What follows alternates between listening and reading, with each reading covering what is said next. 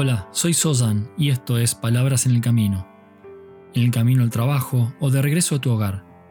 Mientras caminas por la ciudad o en camino hacia lo de un amigo. Allí donde sea que te encuentres, estas son palabras para acompañarte en tu camino de transformación como ser humano.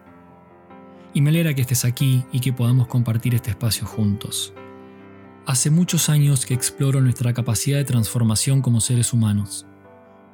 Y estoy convencido de que somos capaces de transitar un camino de profunda transformación positiva en cada día de nuestras vidas. Mi intención aquí es brindarte herramientas para reflexionar, acercarte ideas y preguntas para pensar y estímulos para sentir. Un espacio para que puedas observar en ti y en los demás aquellos lugares que quizá hoy no estén tan a la vista porque la transformación ocurre aquí donde estás, en cada paso, en cada día de tu vida.